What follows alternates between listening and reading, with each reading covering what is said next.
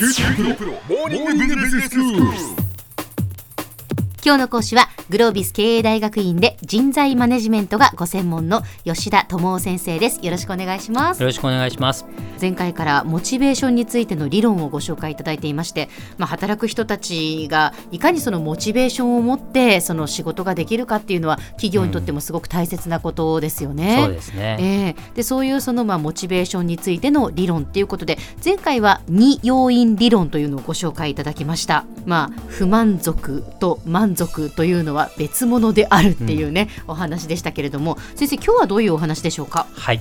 今日はですね、まあ、理論の名前でいくと期待理論と目標設定理論というこのあの2つについてご紹介したいなというふうに思っています。はい、ね、まずじゃあ期待理論。はい、ええ、で期待理論っていうのはあのどうでしょう人がこうどんな心理的プロセスでこう動機づけられて、うん、その上でアクションとか選択っていうものが、うんはいはいこうなされるのかっていうこうメカニズムを理論化したような考え方なんですけれども、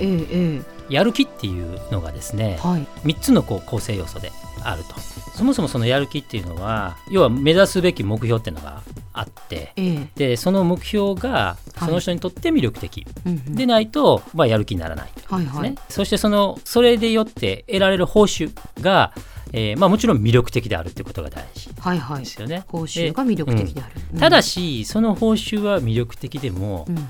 やればできるっていう期待がちゃんと結びつかないと、うん、どんだけ魅力的な報酬があっても、魅力的な目標があっても、それはその人を動機づけさせないっていうことにつながる。つまり目標と努力すればできるという感覚と、でそれで得られるものは魅力的っていうもの。これが3つ掛け合わさった時に本人のモチベーションは上がっていくというような考え方。なんですね。えー、目標が魅力的で、うん、まあ、努力すればちゃんとこう達成できる。でその上で、えー、それも報酬に結びつくというその3段階ってことですね。そうですね。この3つがやる気には欠かせない要素なんだということなんですね。はい、はい、そうです、えーえー、なのでこれが一つでもねもし欠けてしまうと、はい。うん、例えばすごいやる気になれる目標があって、えー、その困難性を克服できるぐらいできるっていうことも分かっていて、うん、努力すればまあできると、ねうん、でも得られるものが全くこう自分が欲しいものではない、うん、であったらおそらくやらない確かに。ですよね。そうですね、うん。だからそれぞれがきちんとバランスよく掛け合わさることによって本来人の意欲っていうのはこう喚起されていくと、そんなこう考え方がこの期待理論というもので、はい、えー、一般的によく言われています。えー、でそんな中でもこの目標の部分もう魅力的な目標って一体何なのかっていうところですね。これにこう目標設定理論というものが関わってきます。はい、えー、人がこう意欲的に動くための目標っていうのは、大きく4つのポイントで、えー、考えておくのが必要だと言われていて、はい、1つが目標の困難性ですね。で、えー、あと具体性ですね。でその目標をやっぱり自分が受け入れる受け入れられるレベル感覚ですね。でこれを進めていく過程できちんとしたフィードバックを受けれるものである。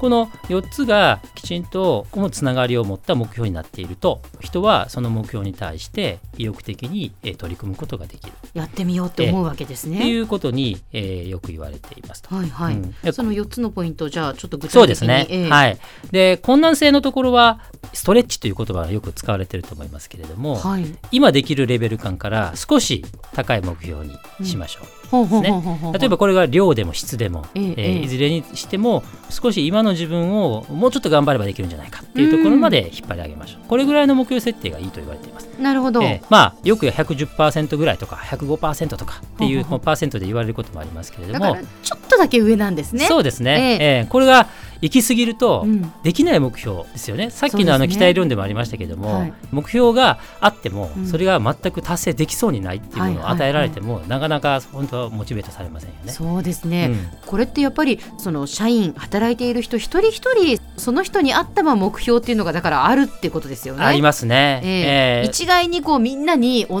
じようにじゃあ110%頑張れっていうことだとまたそれは難しいのかなっていうふうに思うんですけど。そうですね。うん、まあ極限の話をするるとオリンピックを目指している選手オリンピック選手なんかに、はい、じゃあ目標設定しましょうと。言った時に何パーセントぐらいの目標設定するのかっていうのをよくこう言ったりするんですけどね。オリンピック選手に何パーセントぐらい、えー、えー、どうなんだろう？120%ですよね。そういうふうにこう結構すごいことやってるから、うん、目標もすごいんじゃないかって話になるんですけど、えー、あそこまで極限にやってると逆にそこまでいくともうできないですよね。そっかもう常にやっぱり自分をギリギリまでやっぱり追い込んでいる人たちだから、ねうん、目標設定は高くなくていいんですね。それの場合は1%が他の人の10%にも20%にも匹敵するレベルだ。なのでストレッチっていうのはなんとなく10%とかイメージで、えー、えー、いるんですけれどもさっきおっしゃったように全然人によってね。でそこの感覚は違う。つまりはその人にとってのストレッチ感っていうのは何なのかってことをしっかりと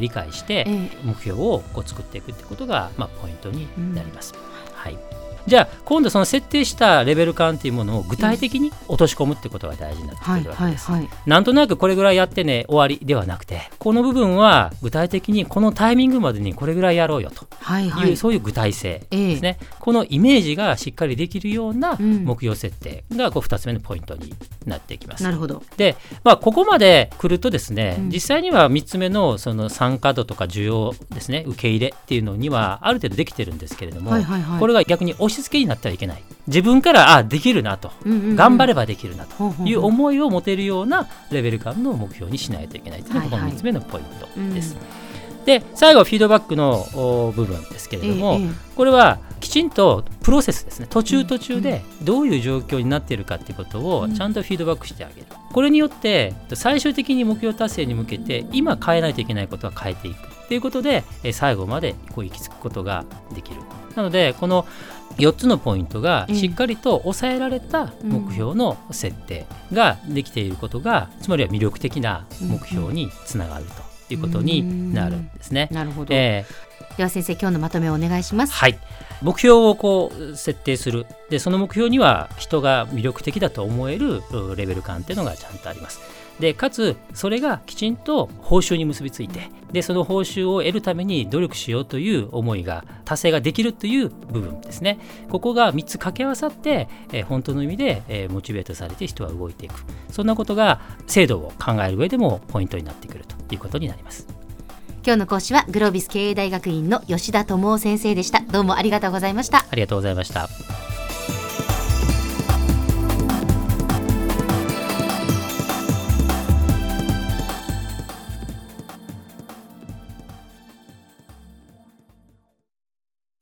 QT PRO は通信ネットワーク、セキュリティ、クラウドなど QT ネットがお届けする ICT サービスです。